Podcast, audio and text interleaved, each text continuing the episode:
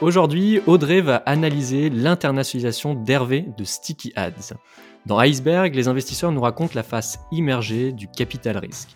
Comment ont-ils été convaincus par les meilleurs CEO avant tout le monde? On décortique les méthodes d'analyse, on apprend à éviter les biais et on trouve des pistes pour toujours mieux choisir les entrepreneurs. Je suis Mathieu Nasri, cofondateur d'Elveo, l'outil qui permet aux investisseurs d'affiner leur due diligence à l'aide de la psychologie. Aujourd'hui, je suis avec Audrey, qui est Général Partner chez Ventech. Salut Audrey. Salut Mathieu, merci pour ton invitation. Merci à toi, ravi de t'avoir euh, sur le podcast. Est-ce que tu pourrais dans un premier temps euh, nous présenter Ventech et puis euh, Sticky Ads? Ça marche. Donc Ventech, c'est un des principaux fonds de venture capital dans l'investissement en seed et en série A. On soutient des entrepreneurs qui sont innovants et qui ont une ambition qui est vraiment mondiale dans le domaine des technologies digitales on a euh, une particularité, c'est que nous-mêmes, en fait, on a euh, décidé de développer notre propre euh, expansion internationale. C'est la raison pour laquelle c'est un sujet qui nous tient beaucoup à cœur, également chez les entrepreneurs. donc, on a deux plateformes d'investissement. une plateforme en Europe qui s'appelle Ventech Europe et qui opère depuis Paris, Berlin, Munich et Helsinki. Et une plateforme en Asie qui opère depuis Shanghai et Hong Kong. On a plus de 700 millions de dollars sous gestion et on a réalisé un peu plus de 200 investissements type Believe, Botify, Augury, Vestiaire Collective, etc. Et euh, plus de 80 sorties comme Webedia, euh, Weedings, Curse ou encore Sticky Ads dont on va parler aujourd'hui. Super. Et du coup, Sticky Ads, dis-nous en un peu plus. Eh bien, Sticky Ads, c'est une solution de, de, publicité vidéo, une solution technologique de publicité vidéo euh, qui euh, donc a été racheté par euh, Freewheel, qui est une filiale de Comcast, un acteur du broadcasting américain pour un peu plus de 110 millions de dollars. écoute, dans la saison 1 du podcast, tu m'avais demandé un petit peu comment on analyse en fait la capacité d'un entrepreneur à, internationaliser, à internationaliser surtout très tôt. Et tu m'expliquais en fait que pour tous les entrepreneurs, c'est un peu un rêve d'internationaliser. Mais tu me disais que dans les faits, c'est très compliqué. pourquoi c'est si difficile pour un entrepreneur d'internationaliser? Alors pourquoi c'est difficile? Parce que euh, bah, déjà ça nécessite euh, une grosse remise en question. Il faut parfois adapter sa proposition de valeur qui peut-être fonctionne très bien localement mais ne fonctionne pas ailleurs. Euh, il faut se recréer une réputation locale à partir de zéro. Donc parfois quand on rentre dans un nouveau pays, il y a d'autres concurrents locaux et donc il faut affronter les nouveaux concurrents et se recréer une réputation. Euh, et puis surtout, euh, il faut faire évoluer son organisation RH, euh, que on décide d'internationaliser à travers une équipe locale sur le terrain ou, comme on fait nous chez Ventec d'ailleurs, ou à travers son HQ et de tout faire depuis son HQ. Dans tous les cas, ça nécessite une adaptation de son organisation RH et les sujets RH, c'est toujours des sujets très sensibles pour les fondateurs et qui prennent beaucoup de temps. Hmm. Et donc, c'est à mon avis, c'est l'ensemble de toutes ces raisons qui fait que euh, c'est compliqué. Il y, a aussi un autre point, c'est le timing. Euh, toujours un petit peu compliqué pour le fondateur de savoir euh, quel est le bon timing pour aller à l'international. Est-ce qu'il faut avoir déjà sécurisé quelque chose en local? Et si oui, à quel degré quoi? Hmm. Et, dans le cas de, Sticky Ads, qu'est-ce qui t'a marqué dans leur internationalisation? Alors Stickhead, ils ont eu une organisation, je dirais, euh, assez classique euh, à la période où ils se sont internationalisés. Donc il faut bien avoir en tête que euh, la société a été créée en 2009 et revendue en 2016. Et à cette époque-là, on disait souvent que l'internationalisation, c'était nécessaire pour internationaliser d'avoir des équipes locales. Et si on s'internationalisait loin, c'était obligatoire qu'un des fondateurs parte. Je nuance un tout petit peu parce que euh, récemment, on a vu des très beaux exemples euh, de startups à succès qui ont décidé, eux, euh, de prendre l'autre option qui est d'internationaliser à partir du HQ sans se déplacer. mais à l'époque, ça se voyait pas trop. Hmm. Entre, entre 2010 et 2016. Et, et donc, Stikiad s'est vraiment développé, je dirais, petit à petit, local par local, en commençant par l'Europe, en faisant du multilocal en Europe, puisque euh, donc la société française, euh, euh, basée entre Montpellier et Paris. Les équipes tech étaient à Montpellier et, les équipes commerciales à Paris. Et puis, ils se sont développés en Espagne, en Italie, en Allemagne, en Angleterre. donc, ça s'est fait vraiment, je dirais, par recrutement de général managers locaux dans chacun de ces pays-là. et puis ensuite, une fois que l'Europe était bien couverte, dans un deuxième temps, s'est posé la question des US et de l'Asie.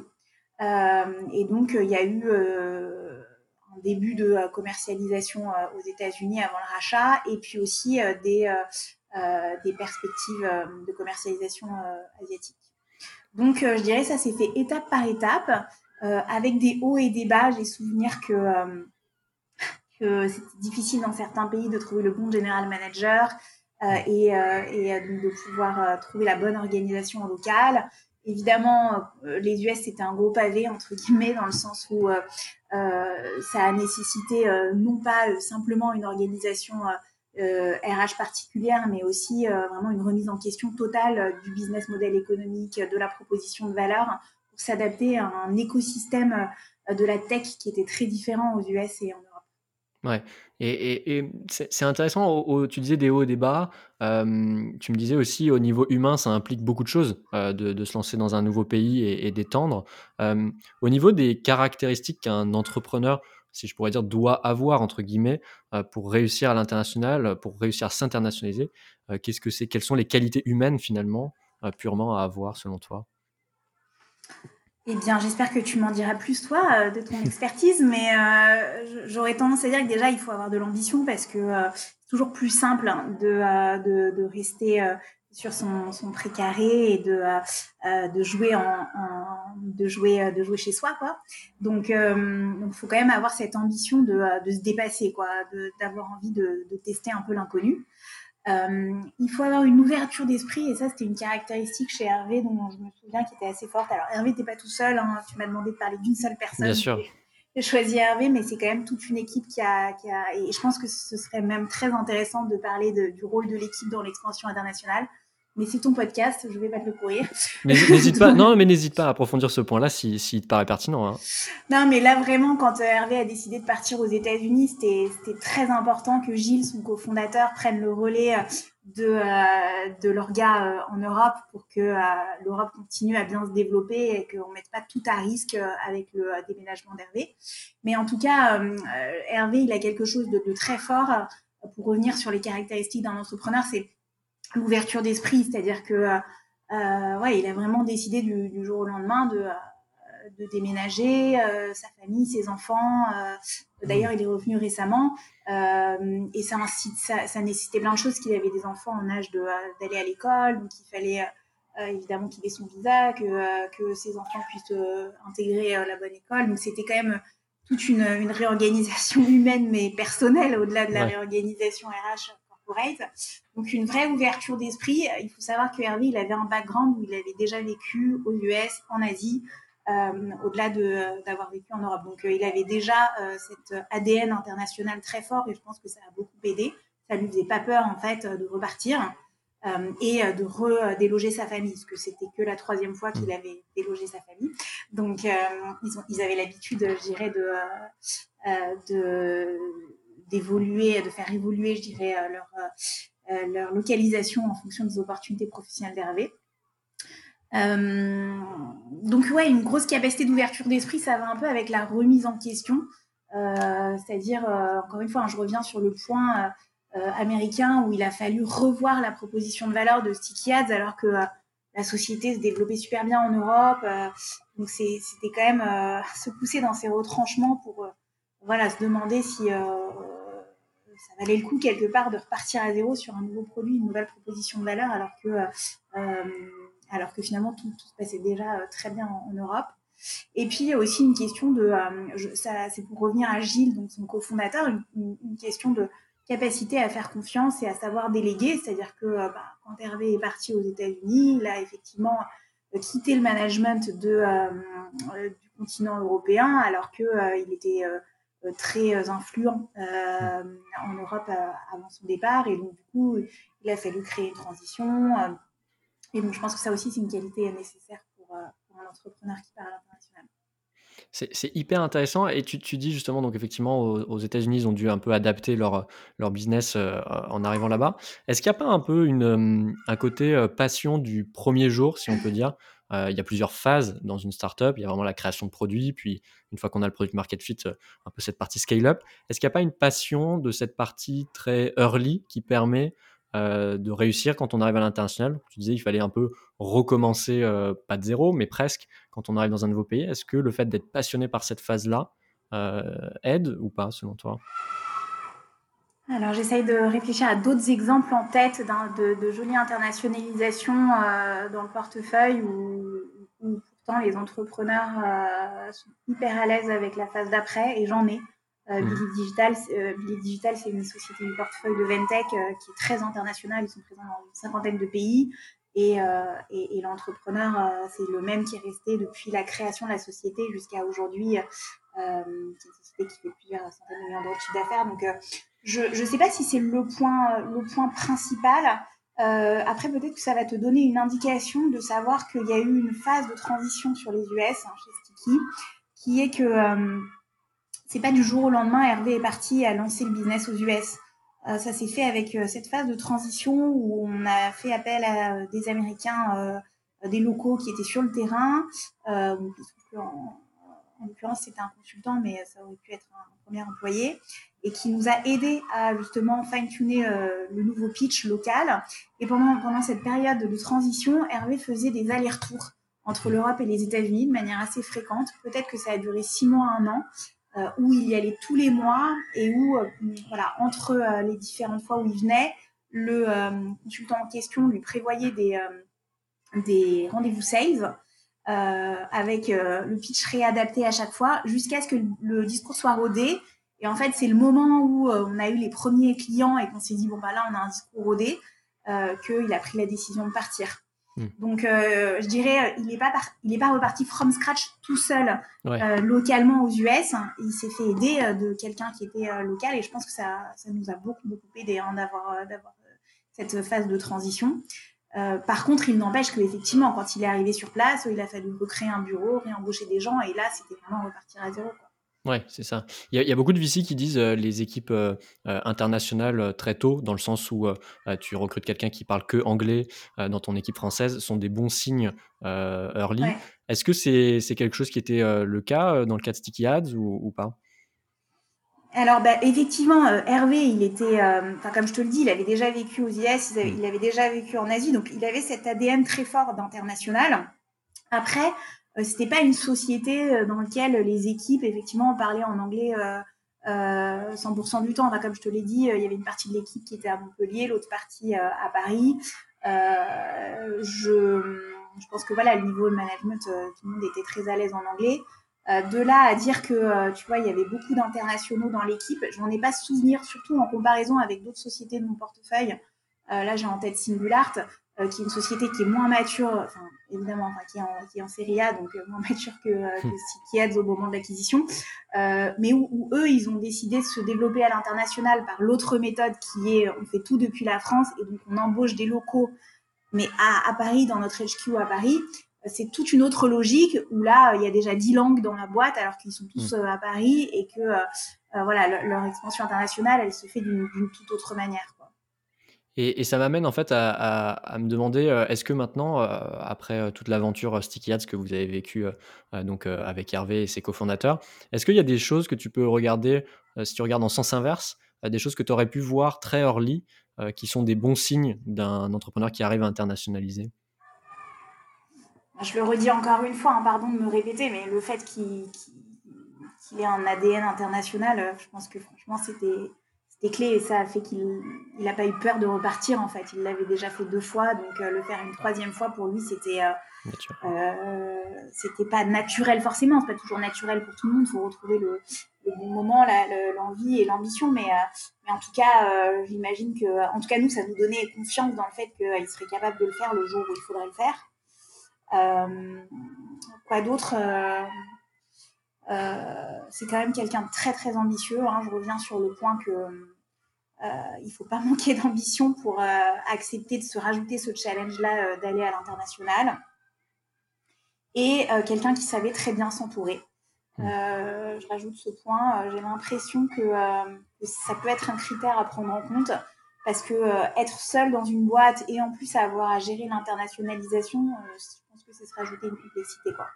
Ouais. Est-ce que, est-ce que tu penses que finalement tous ces points sont reliés les uns entre les autres dans le sens où les entrepreneurs commencent en site dans une phase de construction, puis après de plus de rôle, en tout cas pour le CEO, de manager? tous les entrepreneurs sont pas faits pour tous ces stades-là. Il y en a quelques-uns très rares qui, mmh. ou quelques-unes très rares qui sont capables de faire les deux. est-ce que tu penses que c'est assez lié à ça aussi?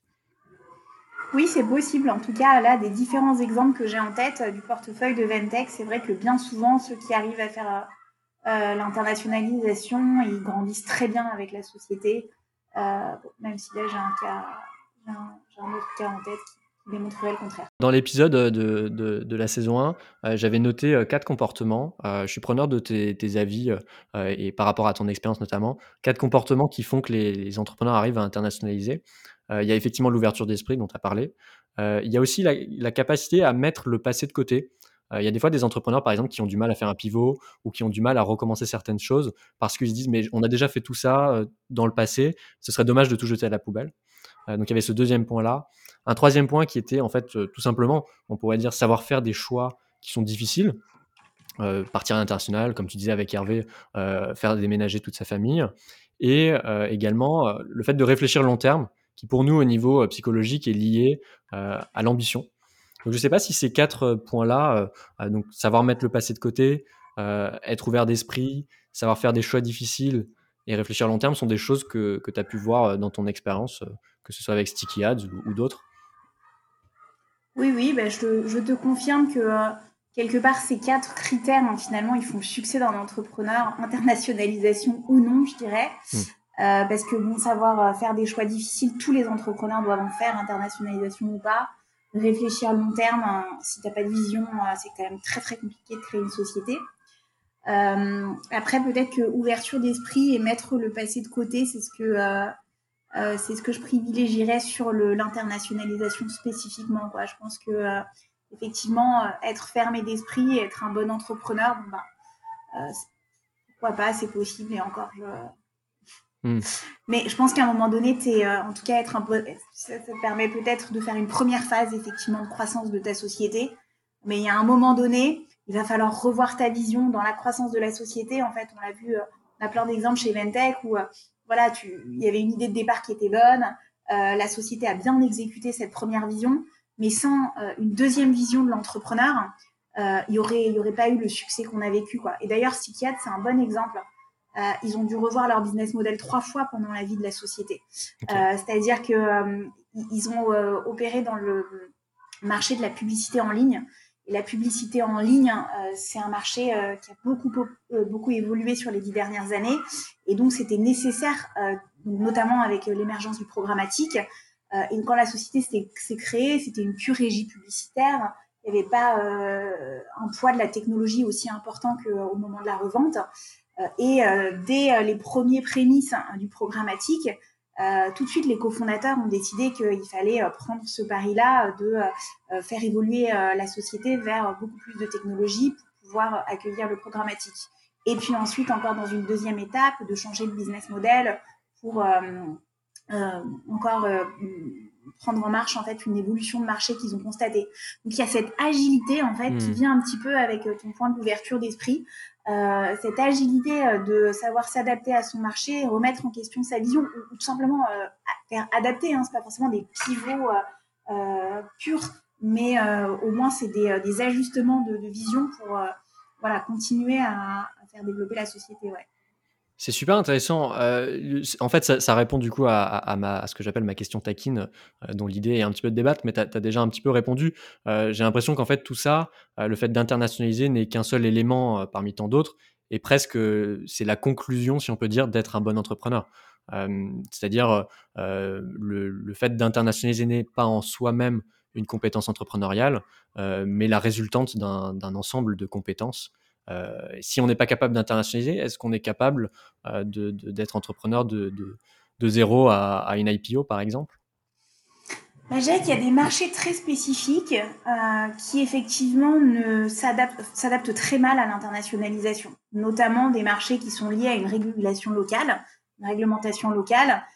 et, parfois, on voit ces entrepreneurs nous pitcher chez Ventec voilà, bah là en France, il y a une réglementation qui fait que, alors bon, maintenant de plus en plus, les réglementations françaises et européennes sont liées, mais euh, mais on voit très rapidement que l'opportunité de marché, elle sera surtout en France et pas tant ailleurs. Euh, et eux, c'est vrai que parfois, ils ont un marché qui est suffisamment profond localement. Hein. C'est pas parce qu'on ne fait pas d'international qu'on ne peut pas réussir. Hein. Euh, par contre, c'est pas notre pari chez Ventec.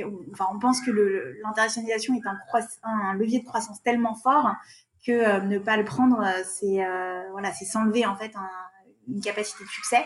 Mais on en voit des entrepreneurs qui, à mon avis, peuvent être successful au moins, euh, je dirais, euh, créer des sociétés euh, autour de 50-100 millions d'euros de chiffre d'affaires, pas forcément au-dessus, sur un marché local qui peut déjà être très gros et, et, sans forcément aller viser une internationalisation à outrance. Donc, je ne sais pas si ça, ça va forcément de pair. Hein. Par contre, c'est clairement le modèle que nous, on privilégie chez Ventec. Et je reviens sur un point, Mathieu, que, que tu mettais en exergue, mettre le passé de côté. Mhm. Ça, me, ça me fait référence à une autre des qualités d'Hervé. Euh, enfin, pas forcément une qualité, mais en tout cas, euh, un point dans son background, c'est que euh, Hervé, il, il venait pas du tout du monde de la publicité. Et d'ailleurs, Gilles non plus. Aucun des deux cofondateurs de Sticky Ads ne venait du monde de la publicité quand ils se sont lancés dans Sticky Ads.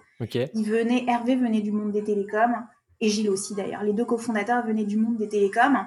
Et donc, ils ont réappris un nouveau secteur from scratch. Et en apprenant ce nouveau secteur, euh, ils, ont, euh, ils ont eu le recul nécessaire pour voir qu'il y avait une opportunité de marché sur la vidéo euh, dans le monde de la publicité en ligne. Et donc, ils ont réappris, mais vraiment depuis zéro. Euh, donc, ils ont eu cette capacité aussi, euh, comme tu le disais, à mettre de côté non seulement leur succès, enfin, leur succès je dirais, euh, professionnels passés dans des secteurs euh, qui n'avaient aucun rapport.